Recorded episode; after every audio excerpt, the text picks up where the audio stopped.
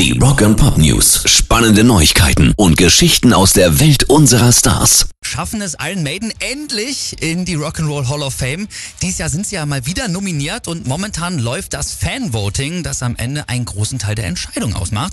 Und da liegen die Jungs aktuell auf Platz 4. Hinter George Michael, Cindy Lauper und Warren Zevon. Knapp 240.000 Stimmen haben Bruce Dickinson und Co.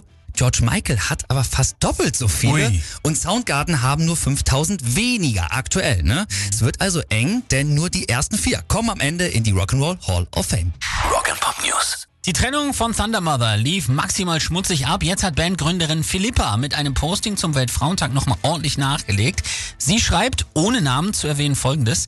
Die letzten Monate und Jahre waren für mich persönlich eine Herausforderung, die mit Misshandlungen und Missbrauch verbunden waren.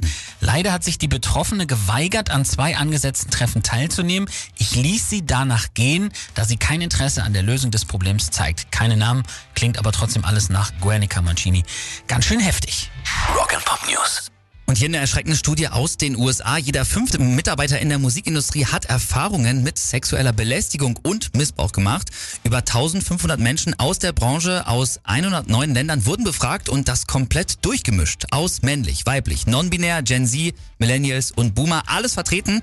Und am schwersten haben es laut dieser Studie non-binäre Personen. Dort haben 43 Prozent unter sexueller Belästigung oder Missbrauch zu leiden und unglaubliche 89 Prozent von ihnen geben an, unter gesundheitlichen Problemen zu leiden.